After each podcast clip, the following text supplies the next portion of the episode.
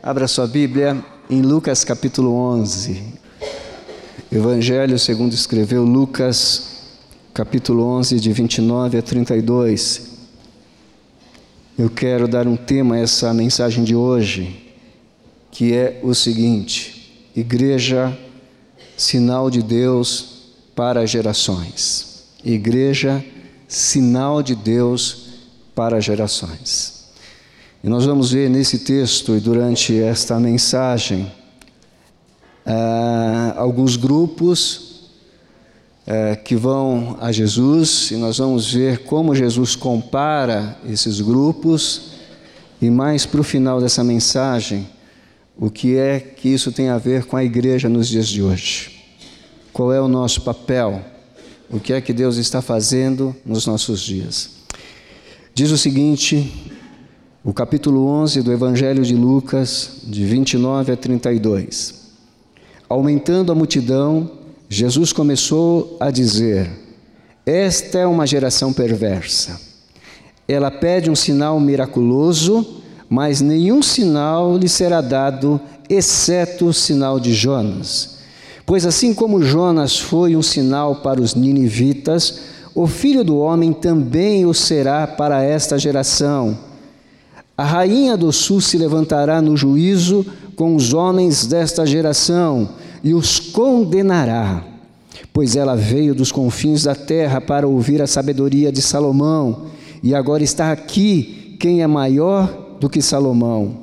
Os homens de Nínive se levantarão no juízo com esta geração e a condenarão, pois eles se arrependeram com a pregação de Jonas, e agora está aqui quem é maior do que Jonas.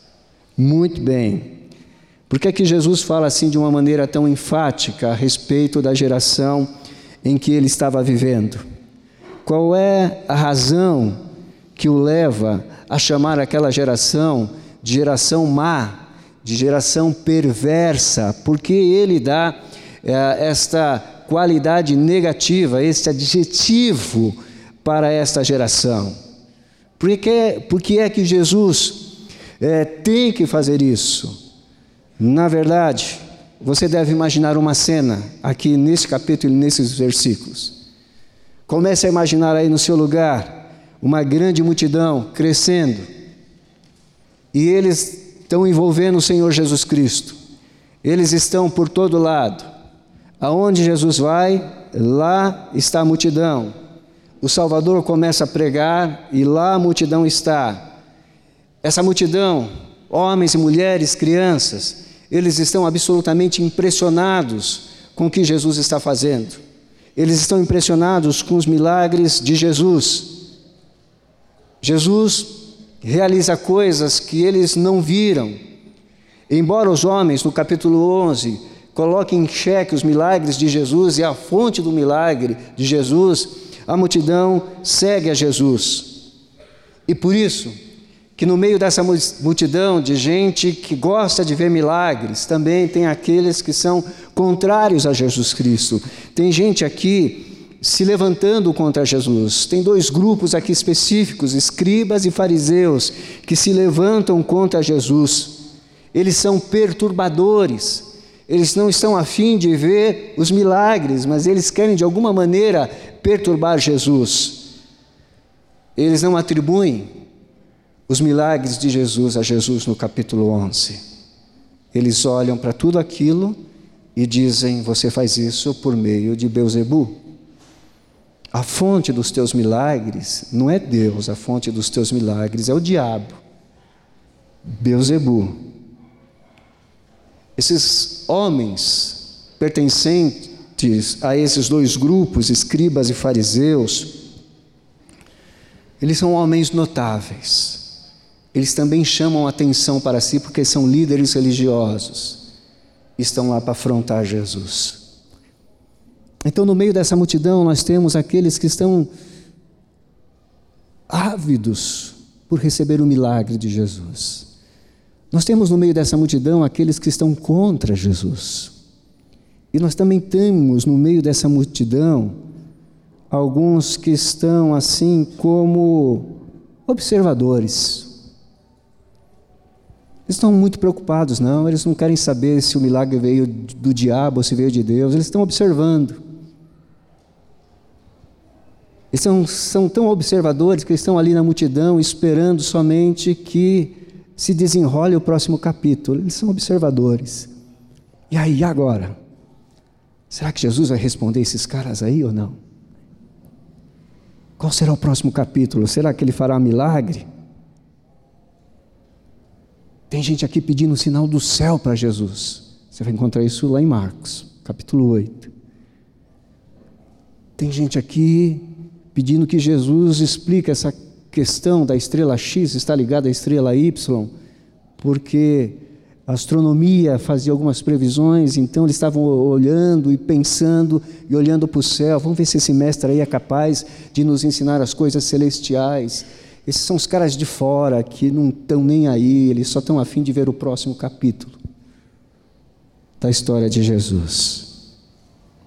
Então, existia nesse grupo, nessa multidão, gente bem intencionada, que eu acredito que são pessoas como você e eu nessa noite. Você tem um coração bem intencionado, você está afim de ver Jesus, você está afim de experimentar Jesus. Jesus é importante para a sua vida e eu te coloco ah, no grupo daqueles que estão absolutamente interessados em Jesus nessa noite.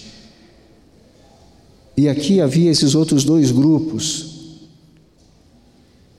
que estavam olhando sem se preocupar, sem a mínima preocupação de interagir, sem a mínima preocupação de fazer parte ou não, eles não estão nem aí.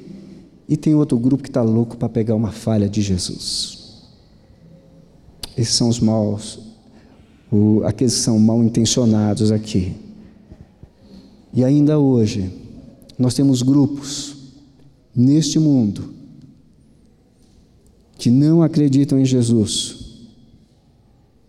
Nós temos um grupo que é contra Jesus. Nós temos um grupo que é pró-Jesus, porque Jesus continua vivo ainda. Se ele não estivesse vivo, a gente não teria isso. Há um pedido gritante aqui, mal intencionado, mas gritante. O pedido é: nos dê um sinal. Nos dê um sinal. Faça alguma coisa aí, Jesus, para que nós vejamos e você nos convença que vem da parte do Senhor. Faça alguma coisa aí que nos impressione. Nos mostre alguma coisa que garanta que o Senhor vem de Deus nos dê um sinal. Diante disso, e no texto que lemos, Jesus constata algumas coisas. Jesus constata que esta geração a qual ele pertence é uma geração perversa. Embora fossem de Israel, chamado povo de Deus, seus corações estavam afastados de Deus, e Jesus bem os conhecia. Embora eles fizessem parte desse rebanho que Deus separou, eles estavam como os seus antepassados, os seus corações estavam longe do caminho de Deus. A palavra que 600 anos antes de Jesus Cristo, Isaías usou para o povo, Jeremias e todos os outros profetas, serviria também para este povo aqui. Estava no meio e ao mesmo tempo longe de Deus, longe de Deus.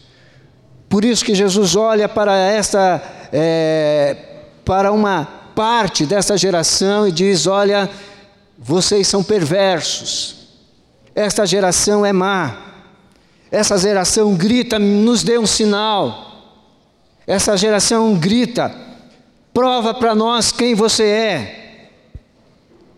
E com isso, Jesus que conhece os corações, como conhece os nossos corações aqui nessa noite, olha para aquela multidão identifica que aquela multidão está cheia de gente que só quer ver para crer. O seu coração é mau. É o tipo de pessoa que só acredita vendo, é um tomé da vida. É movido por aquilo que vê, por sinais. Se não houver sinais, não há como eles crerem. Todos nós, na verdade, meus irmãos, temos a necessidade de ver. Se nós disséssemos aqui, olha, isso daí não existe, é mentira. Quando Deus começa a fazer silêncio nas nossas vidas, é um negócio perturbador. Na minha é, não sei na sua. Quando você clama por uma resposta e a resposta demora, isso para nós é um negócio muito sério.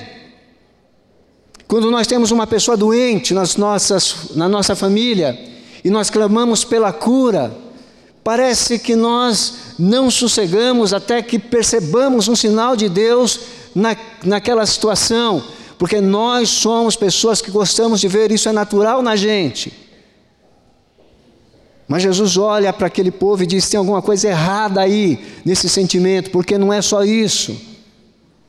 Embora seja natural que nós procuremos ver para crer, isso não deve predominar nos nossos corações, porque a palavra de Deus, de Gênesis a Apocalipse, do princípio ao fim, revela de uma maneira bombástica, do ponto de vista das estruturas humanas racionais, porque ela diz que Deus trabalha conosco por meio da fé. E fé não é aquilo que nós vemos para crer, é aquilo que cremos para ver. É diferente. Por que é que Deus não responde algumas propostas que fazemos a Ele? Não é porque Ele não quer responder, é porque nós vamos lá para Tiago quando ele diz: vocês pedem mal, e vocês não sabem pedir. E aí a gente começa a fazer um tipo de barganha com Deus.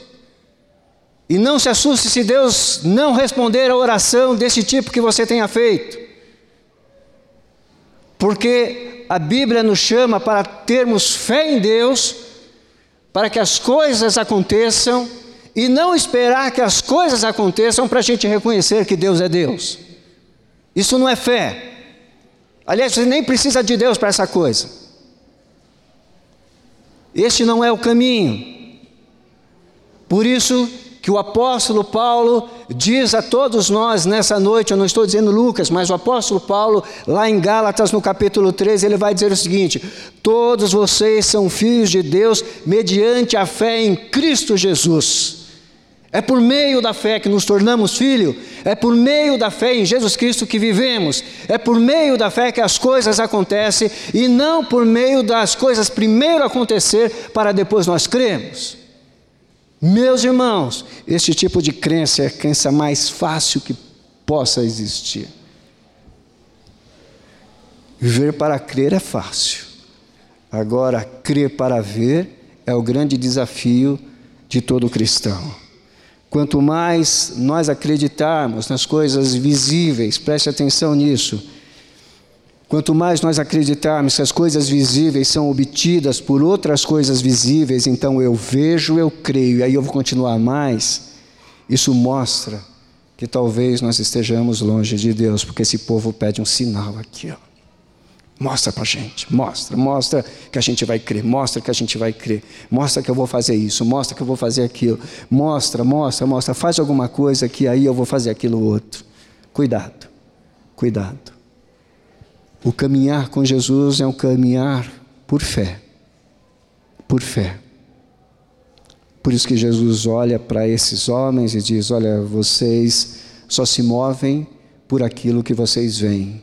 E eu vou dizer uma coisa para vocês: vocês não vão ver nada. Esqueçam. Vocês não verão nada. Nada. Essa geração é perversa porque é uma geração que não acredita. Essa geração é uma geração perversa, porque é uma geração que não acredita. Eles não estavam acreditando em Jesus. E como que Jesus pode fazer um sinal se eles não acreditam? Não tem como. Não há propósito de Deus nisso. Às vezes você vai receber algumas coisas na sua vida que você nem pediu, isso é propósito de Deus e saiba disso. Agora, não tem como obter nada de Deus se você não acredita, se é uma descrença no seu coração. E aqui nós estamos falando de um povo, de um grupo, cuja descrença estava é, alojada em seus corações. Capítulo 11, você estuda em casa e você vai ver que é, estava acontecendo milagres aqui. Lucas relata isto. Diante dos olhos desses homens, Olha comigo, capítulo 11, versículo de número 14, um duplo milagre no versículo 14. Jesus estava expulsando um demônio que era mudo. Quando o demônio saiu, o mudo falou e a multidão, multidão ficou admirada. Um duplo milagre.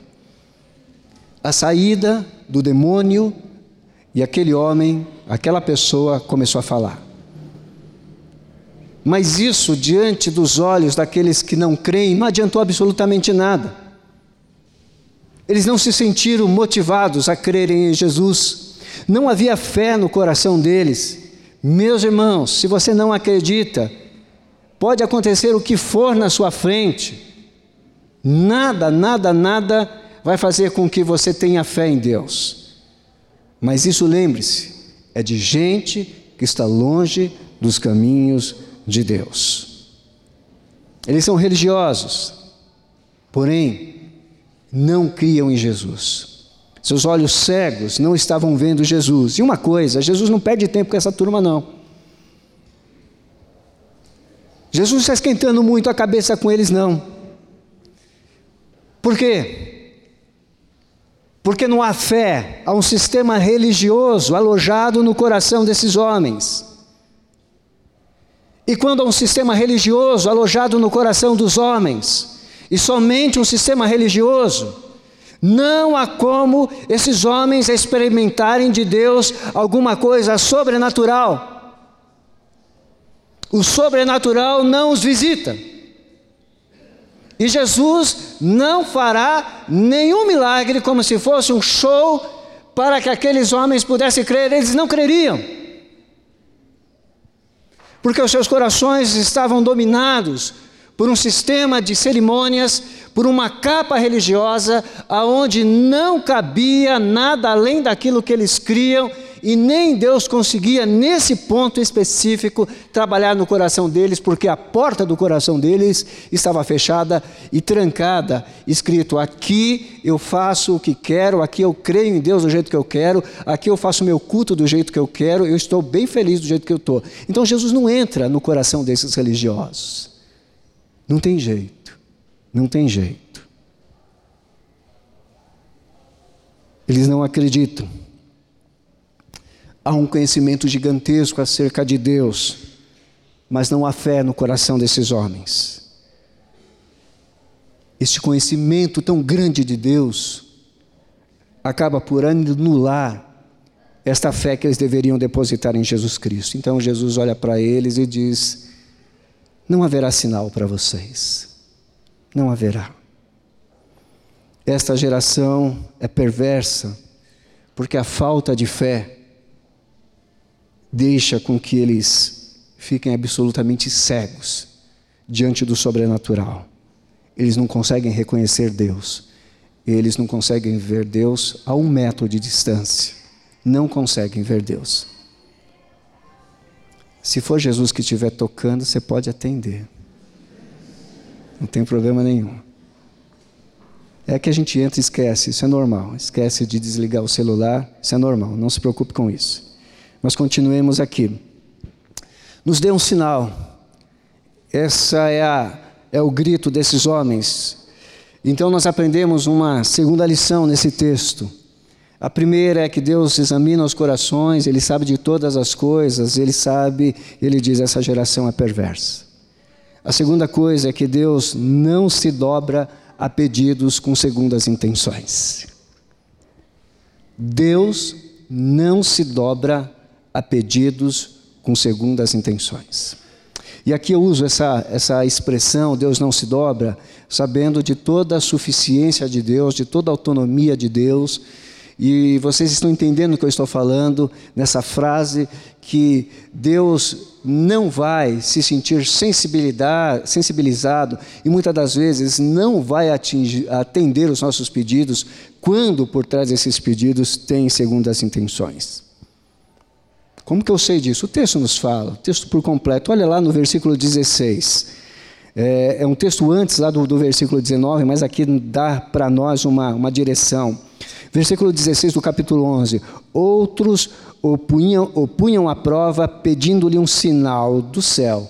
Outros punham Jesus à prova aqui pedindo o sinal do céu. Jesus sabia a intenção daqueles homens. Eles estavam cegos. Eles estavam caminhando diante daquele que conhece todas as coisas. Completamente cegos, mas diante de Jesus que conhece absolutamente tudo. Jesus faz uma leitura dos seus corações. Jesus que conhece todas as coisas e conhece os detalhes das nossas vidas hoje aqui, conhecia também naquele lugar todas as almas que estavam ali, tanto lá como aqui. Jesus conhece absolutamente todas as coisas, sabe quem é pecador, sabia ele quem era hipócrita, sabia com que espécie de gente ele estava lidando, com que tipo de religiosos ele estava lidando. Mas Jesus também sabia, e como ele sabe que aqui hoje à noite, lá tinha corações quebrantados, gente arrependida, gente que mesmo pecando não se conforma em viver de uma maneira errada e tem a sua alma perturbada porque não consegue andar em santidade. Deus conhece todas essas coisas. Gente como Zaqueu, que embora tenha pecado muito, é, restituiu aqueles que havia prejudicado. Gente como José de Arimateia, importante dentro de Jerusalém, mas que era um seguidor de Jesus e que está no sepultamento de Jesus, que cede o sepulcro dele para Jesus ser colocado. Nicodemos, amigo de José de Arimateia, um rabino, que crê em Jesus Cristo, tem o um primeiro encontro, mas depois ele está lá, lá no final na história, creu em Jesus, discípulo de Jesus. Jesus conheceu a alma desses homens todos, conheceu a alma de Pedro, impossível, mas é a ele que Jesus diz: apacenta o meu rebanho. Jesus conhece, mas também conheceu a alma de Paulo, e no meio do caminho, na direção de Damasco, Jesus faz com que caia por terra toda a potência desse Saulo, chamado e conhecido como o indomável Saulo, porque Jesus conhece todos os corações. Esses homens escolheram caminhar com Jesus Cristo. Esses homens colocaram seu coração diante de Jesus e puderam ver a grandeza de Deus quando colocamos as nossas vidas diante de Jesus, nós vemos a grandeza de Deus. Quando vamos a Jesus com segundas intenções, nós vamos receber um não taxativo nas nossas vidas.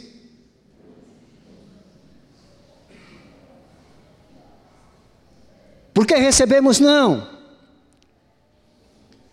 Porque os caminhos de Deus não são de caminhos que desafiam a Deus, são caminhos em quais nós nos dobramos diante de Deus e vemos os sinais que nós não esperamos e sinais de bênção para as nossas vidas. Isso é o caminho de Deus. Nós seguimos a Deus não porque Ele faz ou Ele tem que fazer alguma coisa. Nós seguimos o caminho de Jesus Cristo, crendo que Ele possa fazer, e se não fizer, está tudo bem. Ou tem alguém aqui que crê diferente? Pelo menos a Bíblia ensina isso para nós. Esses homens estão tão cegos que, mesmo diante de um milagre, eles pedem prova a Jesus Cristo. Jesus expulsa um demônio que imudecia uma pessoa. E eles ainda pedem: olha, mostra mais, é do Senhor mesmo, mostra mais. Jesus não mostra. A intenção do coração desses homens faz com que todo pedido da vida deles não saia dessa terra, não chegue no trono de Deus, não chega lá. Por isso,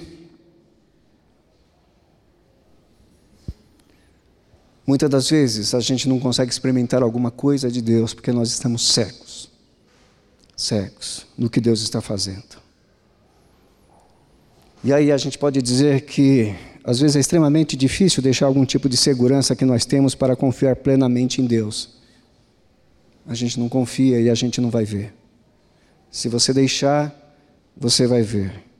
Nós aprendemos a confiar em tantas coisas nessa vida que muitas das vezes acreditar em Jesus é mais uma das coisas que a gente acredita. Não, não, não, não, não. Jesus é único. Jesus é exclusivo. E é nele e somente nele que nós devemos confiar. Às vezes nós temos uma dificuldade enorme em crer que Jesus continua operando Pode ser que você não esteja mais acreditando que Deus opera.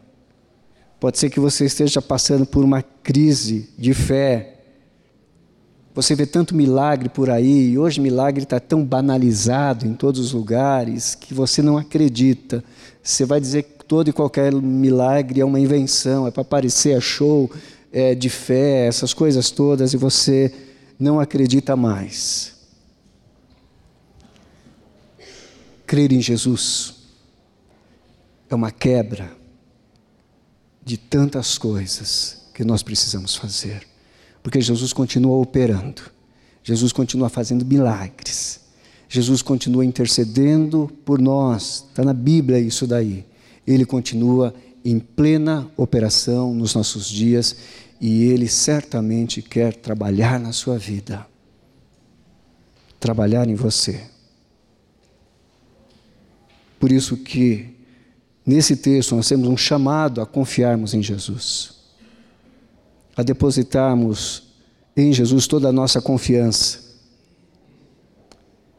E às vezes a gente está tão assim que a gente não consegue ouvir. Eu me lembro da história do alpinista que ele se desafiou e ele anunciou: Olha, eu vou escalar aquela montanha e era uma das montanhas mais difíceis. E ele falou: Eu vou fazer isso sozinho. E ele se preparou, e ele começa a sua escalada. E determinado momento, já anoitecendo, ele fala: Eu não vou parar, não. Eu não vou acampar aqui, eu vou em frente e vão se surpreender comigo. Uh, amanhã eu chegarei mais cedo do que todo mundo espera ao pico dessa montanha.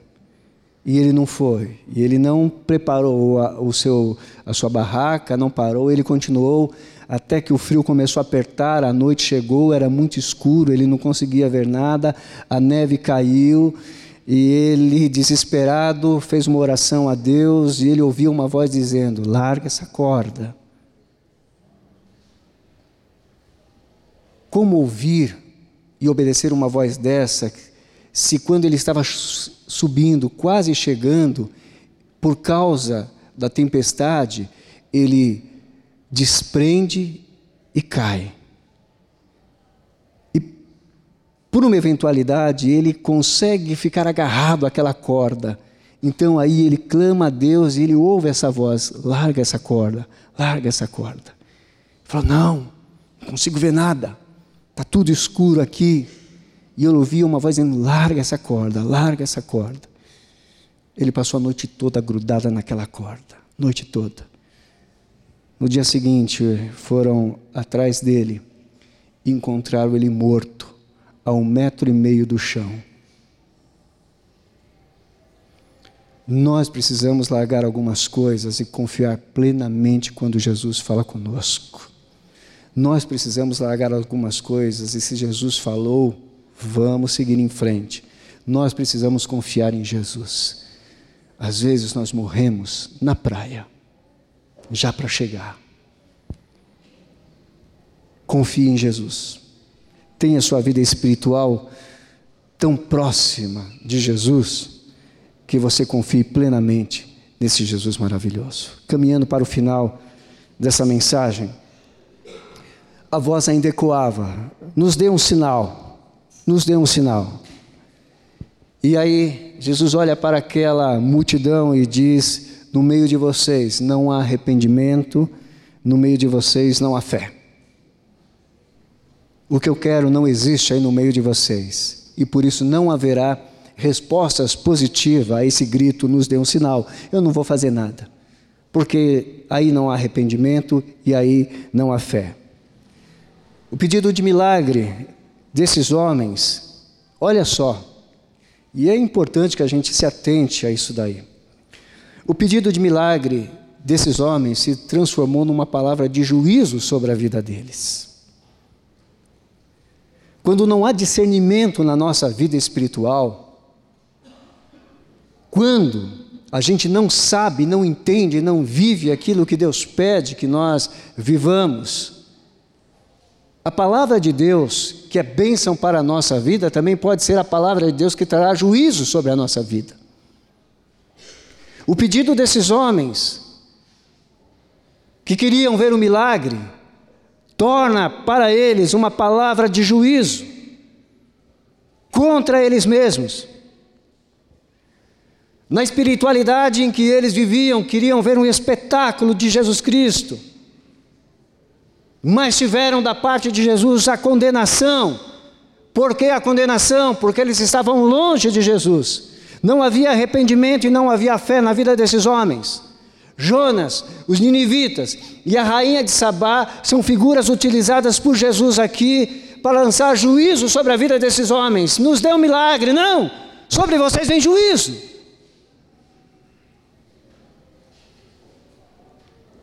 Quem era Jonas que Jesus usa como exemplo? Deus usa a figura de Jonas, ou Jesus Cristo usa a figura de Jonas porque Jonas se tornou uma pessoa extraordinária lá entre os ninivitas. E mais do que isto, quando Jesus, lá em Mateus, principalmente no capítulo 12 de Mateus, quando vai tratar desse texto também, vai dizer que Jonas é o exemplo, é uma figura de Jesus Cristo, porque Jonas passou três dias e três noites no ventre do grande peixe, e Jesus também, três dias e três noites lá na terra e depois ressurgiu. Jesus faz com que Jonas seja lembrado, porque a ressurreição de Jesus trará condenação a esses homens que não creram, trará alegria para aqueles que depositaram suas vidas, completa alegria, mas trará tristeza e juízo para aqueles que não creram e não observaram. Jesus usa a vida dos habitantes de Nínive. Por quê? Porque os habitantes dessa cidade, os ninivitas, se arrependeram dos seus pecados. Embora Jonas, o pregador, pregou de uma maneira relaxada, e não foi nem pregação de salvação. Vocês se lembram, estudantes da Bíblia, que ele sai gritando pela cidade dizendo: Olha, em 40 dias Deus trará juízo a essa cidade, vai destruir essa cidade. E diz a palavra de Deus ali no livro de Jonas, que toda a cidade se arrependeu. Agora, por que é que Jesus usa a figura de Jonas dentro da cidade de Nínive para dizer: olha, aqueles ninivitas que se arrependeram, eles julgarão vocês. Porque os ninivitas, que eram homens ruins, estavam recebendo a visita de um homem que passou três dias e três noites dentro do ventre, de, do ventre de um grande peixe, e só um Deus muito poderoso poderia tirá-lo de lá. Talvez a história de Jonas tivesse percorrido toda aquela região, e quando Jonas chega a Nínive, as pessoas dizem: É ele, é ele, o Deus dele é poderoso Ouvimos as histórias a respeito de como o Deus dele fez na vida dele. É ele. Lembram-se da história daquele que estava no navio fugindo? Lembram-se da história de que um grande peixe o engoliu? É ele. É ele que saiu do grande peixe. Então, quando esse homem abre a boca para falar é, sobre o arrependimento, que Deus destruiria aquela cidade toda, disse: Não, não, não. Nós nos rendemos a esse Deus que fez tudo isso na sua vida. Mas os religiosos não estavam se rendendo a Deus. Não estavam se rendendo a Deus. E Jesus então usa a terceira figura, a rainha de Sebá, ela creu. Você vai ler isso em 1 Reis, 1 Reis, capítulo 10. Você vai ler a história dessa rainha lá, que ela sai é, da sua, do seu país e vai ao encontro de Salomão, porque ela ouve a respeito de Salomão, e o que ela ouve impressiona os ouvidos dela, e ela sai por volta os estudiosos dizem por volta de dois mil quilômetros. E ela vai nessa viagem, ela chega, ela conhece Salomão e conhece as riquezas de Salomão e conhece a sabedoria de Salomão. E ela diz a Salomão: Você é muito mais do que disseram para mim. E sabe o que ela faz? Ela direciona toda a sabedoria e toda a riqueza que Salomão tem a Deus. Ela diz: O teu Deus é quem faz isso por você. E por isso que Jesus a cita, dizendo: Aquela rainha servirá como juíza diante de vocês, porque ela reconheceu quem Deus era e o que Deus estava fazendo. Partindo para o final, as considerações finais dessa mensagem. Jesus estava diante de um grupo que tinha o privilégio de vê-lo à sua frente. Os judeus, mesmo tendo Jesus a poucos metros de distância, em carne e osso, não se arrependeram. A rainha e o povo de Nínive se arrependeram e foram poupados e julgarão esse povo lá no juízo final. O Senhor Jesus o Senhor Deus deu a Israel inúmeras chances de arrependimento e eles se recusaram a crer. E Jesus está diante de um grupo que se recusa a crer. E Jesus está dizendo: Eu sou o sinal para esses tempos. Vocês precisam acreditar no que eu estou fazendo. Vocês não estão se apercebendo de quem eu sou e o que eu estou fazendo. E por isso eu não vou fazer nenhum sinal. E o sinal ou os sinais que foram feitos no passado servirão para vocês como condenação, porque vocês não estão se apercebendo o que eu estou fazendo no mundo. Aí então eu trago para nós nos nossos dias. Eu não tenho dúvida que a igreja precisa abrir os olhos para aquilo que Deus está fazendo no mundo. Porque Jesus está vivo e Jesus está presente nos nossos dias. E nós não podemos viver de uma maneira como se ele estivesse ausente. Nós precisamos ser uma igreja que olha para o Senhor Jesus, que crê na Sua palavra e vive aquilo que Deus pede que nós vivamos. Nós precisamos ser uma igreja que entenda que Jesus Cristo está fazendo muitas coisas nessa geração e nós não podemos passar desapercebidos, como se não tivéssemos nada a ver com o que Jesus está fazendo. Sim, Jesus está fazendo. Nessa multidão, aonde tinham pessoas que criam em Jesus e por isso estavam experimentando milagres, que tinha opositores de Jesus e que tinha gente indiferente. Nós não podemos ser gente indiferente e nós não podemos ser opositores de Jesus. Nós precisamos ser o povo da igreja de Jesus que sabe que Ele está fazendo grandes coisas nesse tempo, meus irmãos. Nós fomos chamados para isso. É para isso que somos convocados por Deus. Deus tem tantas coisas para fazer com a nossa igreja, e nesse tempo, e eu não me refiro somente ou estritamente a, ao novo local de culto que nós teremos daqui a pouco, que nós precisaremos nos juntar, não é nada disso. É muito mais do que isso, o que Deus está fazendo. Jesus estava dizendo para aquela geração: Eu estou presente como Messias e vocês não estão vendo a mim.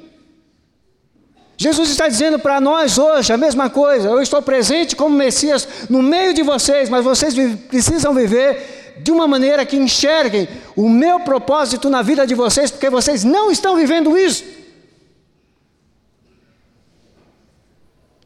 A quem você pertence nessa multidão? Aqueles que caminham com Jesus, experimentam de Jesus, os diferentes ou aqueles que estão contra Jesus. E saiba de uma coisa: a gente não sabe de tudo nessa vida, mas nós precisamos estar ligados ao máximo possível nas coisas que estão acontecendo. A palavra de Deus nos diz que quando nós somos remidos por Jesus Cristo, nós temos os olhos lá no céu, mas nós temos os olhos aqui na terra e nós ficamos muito espertos com as coisas que estão acontecendo. Meus irmãos, algumas coisas estão acontecendo no Brasil, e eu não me refiro à política. E eu não me encanto com nenhuma promessa política. Mas eu estou dizendo que algumas coisas estão acontecendo no Brasil porque Jesus está no Brasil trabalhando.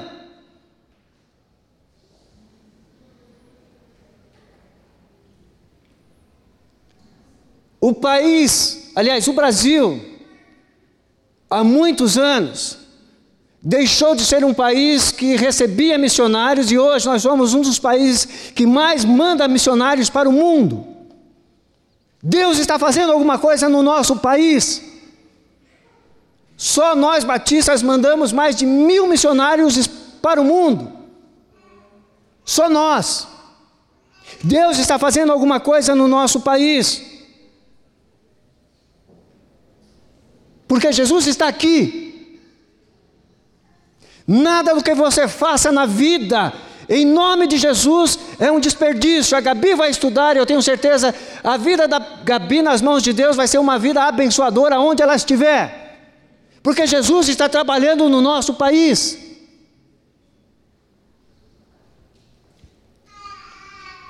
Pastor Michel Piragini, filho do pastor Pascoal Piragini, da PIB de Curitiba, a primeira igreja batista de Curitiba.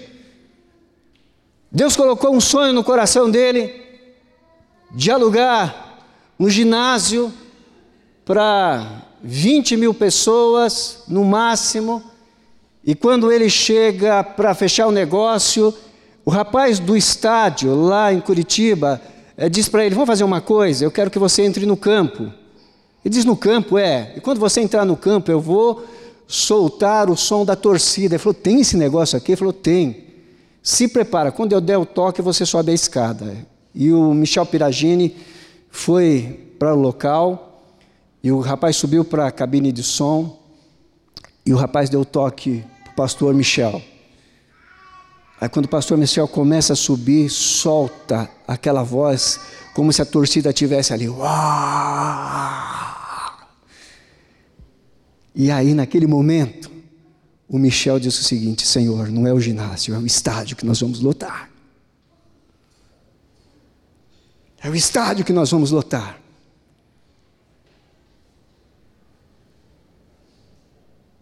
E ele leva para o estádio 40 mil pessoas, sem anunciar um cantor gospel sem anunciar o pregador fulano de tal. Com um simples convite: venham adorar o nome de Jesus, porque Jesus está fazendo alguma coisa no Brasil. E no ano seguinte ele coloca mais quarenta e tantas mil pessoas naquele estádio. Você precisa ficar atento nas coisas que estão acontecendo, porque Jesus está aqui, está movimentando o Brasil. E eu não creio que São Mateus seja fora disso, eu creio que a nossa igreja está dentro dos planos de Deus, no movimento que Deus está fazendo no Brasil. Tivemos nas, algumas semanas agora, talvez semana passada, duas semanas atrás, o Descende. Uma história fantástica também por trás desse evento. Que reuniu gente em São Paulo, no Murumbi, no Allianz, lá é, em Brasília e Deus está movimentando as coisas. E nesse movimento do Descende, 4.900 universitários disseram o seguinte para Jesus: Nós vamos espalhar a mensagem de salvação nas nossas universidades. 4.900 jovens, Deus está agindo, meus irmãos. 3 mil adolescentes Disseram: Nós faremos o mesmo nas nossas escolas. Deus está aqui. Seis mil quatrocentas e cinquenta e sete pessoas disseram: Nós vamos adotar uma criança abandonada nesse Brasil.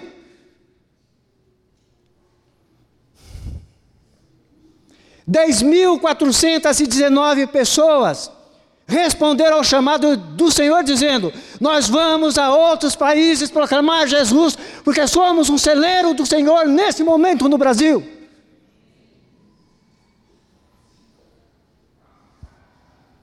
Vinte e seis mil e seiscentas pessoas se comprometeram em participar de um jejum de 40 dias. Sabe por quê?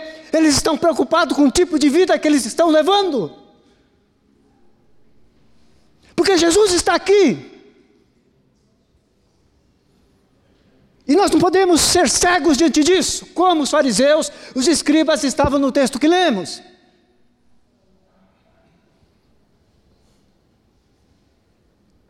Vinte e três mil quatrocentas e cinquenta pessoas decidiram ler a Bíblia num plano de leitura junto com o devocional, porque elas estão pensando na sua vida devocional, porque Jesus está aqui no Brasil.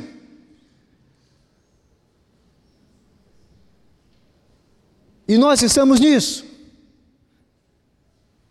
Quando preguei há 15 dias atrás, Maurício, que está aqui, e o Alexandre, depois vieram falar: Pastor,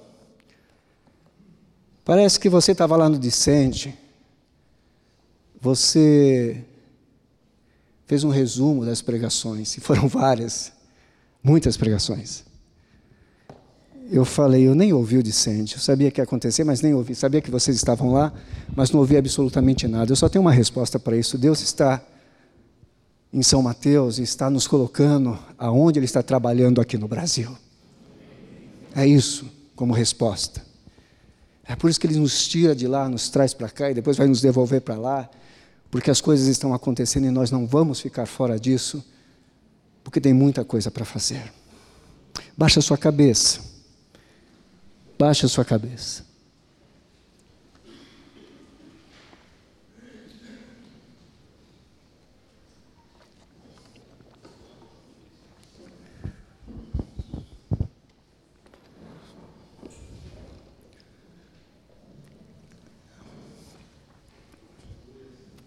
Jesus está nesse lugar, Jesus está no Brasil.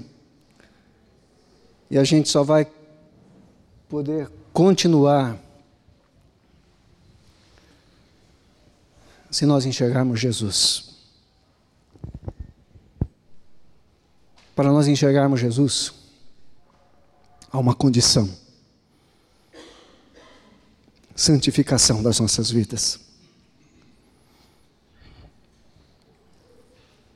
Eu quero fazer um apelo a você que está aqui nessa noite. de entrega total da sua vida para Jesus e dizer para Jesus: o que o Senhor está fazendo no Brasil, eu quero fazer parte, por meio da minha igreja. Eu quero fazer parte. Eu quero me entregar para a santificação, Senhor, nessa noite. Eu não sou daqueles que estão pedindo um sinal. Eu sou daqueles que estão dizendo: Eu quero obedecer o Senhor. Eu quero convidar você nessa noite a que escute a voz de Deus.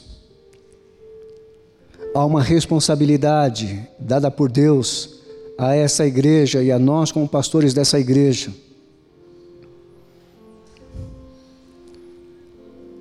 Para que essa igreja seja uma igreja atuante nesse Brasil que Jesus está atuando, e nós vamos precisar da sua vida.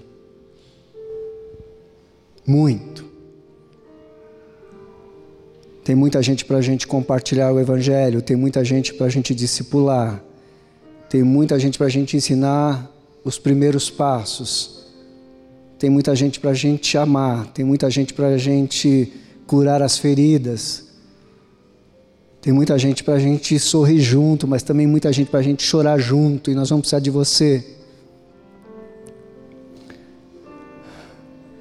Deus está trabalhando de uma forma especial e eu queria convidar você a fazer parte desse momento especial de Deus no Brasil por meio da nossa igreja, pedindo a você que, em nome de Jesus, consagre a sua vida, consagre o seu trabalho ao Senhor nessa noite. Nessa noite.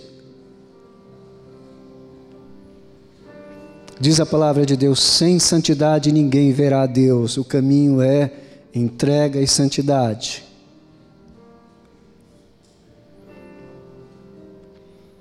Eu espero que nessa noite você possa dizer: Senhor Jesus, eu estou aqui, a minha vida está aqui, e eu deposito a minha esposa, o meu marido, o meu filho, a minha filha, o meu pai, a minha mãe. Eu tenho algum tipo de problema, mas eu quero consagrar a minha vida ao Senhor, independente dos problemas que eu tenho, porque eu sei que o Senhor vai cuidar de todas as coisas. Esse é o tempo de Deus para a sua vida, o tempo de caminharmos, o tempo de colhermos, até mesmo sem termos plantado, mas só colherão e só verão aqueles que, com fé, coração arrependido dos seus pecados, buscando santidade, consertando os erros, caminharão perto de Jesus Cristo. Perto de Jesus. Eu espero que você tenha dito sim a isto que eu falei. Entregando sua vida para Jesus para consagração. Talvez você esteja aqui nessa noite com a gente e, e nem está entendendo muita coisa. Mas você disse aí no seu coração: ah, eu, eu quero me entregar a Jesus. Eu não o conheço. Eu quero te dizer que nós vamos ter a imensa alegria de poder ajudar você. E aí sim eu pergunto: se alguém aqui nessa noite que quer entregar sua vida para Jesus e quer conhecê-lo melhor, se tiver, levanta a sua mão. Esse é um convite que nós vamos fazer. É, nos cultos daqui por diante nós vamos fazer esse convite. Tem alguém aqui que quer aceitar Jesus como seu Salvador, se ainda não fez? Deus abençoe vocês. Deus abençoe. Fico muito feliz. Muito feliz. Oramos semana passada juntos. Glória a Deus pela vida de vocês. Mais alguém? alguém que não conhece a Jesus e queira entregar a sua vida a Jesus. Agora, se você é um crente em Jesus Cristo e diz: Olha, eu quero participar do que Deus está fazendo no Brasil e hoje à noite eu consagro a minha vida ao Senhor Jesus Cristo, levanta a sua mão, dizendo: É comigo esse negócio, eu consagro a minha vida. Eu não quero ficar fora disso daí, não. Eu não quero ficar fora. E aí eu vou chamar todos vocês que levantaram as suas mãos para virem à frente, para nós orarmos pela vida de vocês. Venham para cá, venham para cá. Venham. Eu quero orar pela vida de vocês.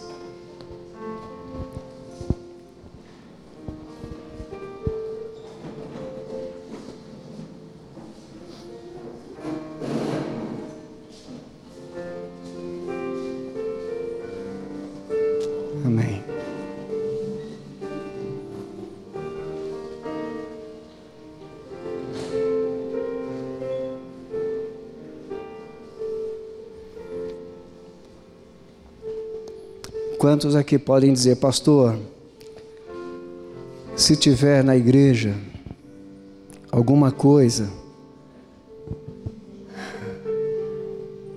em que eu possa aprender a fazer, eu estou dentro nessa, dessa daí para poder estar dentro do que Jesus está fazendo no Brasil. Se tiver algum lugar para eu aprender a fazer essas coisas todas, eu estou dentro. Tem alguém que que estaria dentro se nós providenciássemos uma classe de discipulado, uma classe para poder você aprender a Bíblia. Mas alguém estaria dentro disso? Porque talvez você possa dizer: Eu não sei como fazer essas coisas todas. São só esses. Não há problema nenhum. Não há problema nenhum. O que a gente não pode é atrapalhar o andamento das coisas que Deus está fazendo no Brasil. Não há dúvidas que nós, pastores, queremos que a nossa igreja seja uma igreja ativa, participando naquilo que Deus está fazendo. E aí nós vamos ter que estar aqui, lá, acolá, mas Deus está fazendo tudo.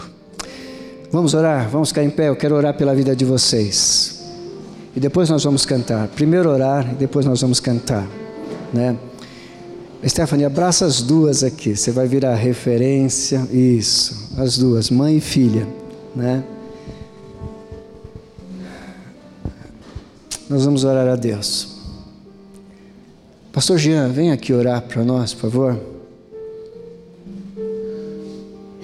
Isto, Rafa. A gente precisa estar juntos.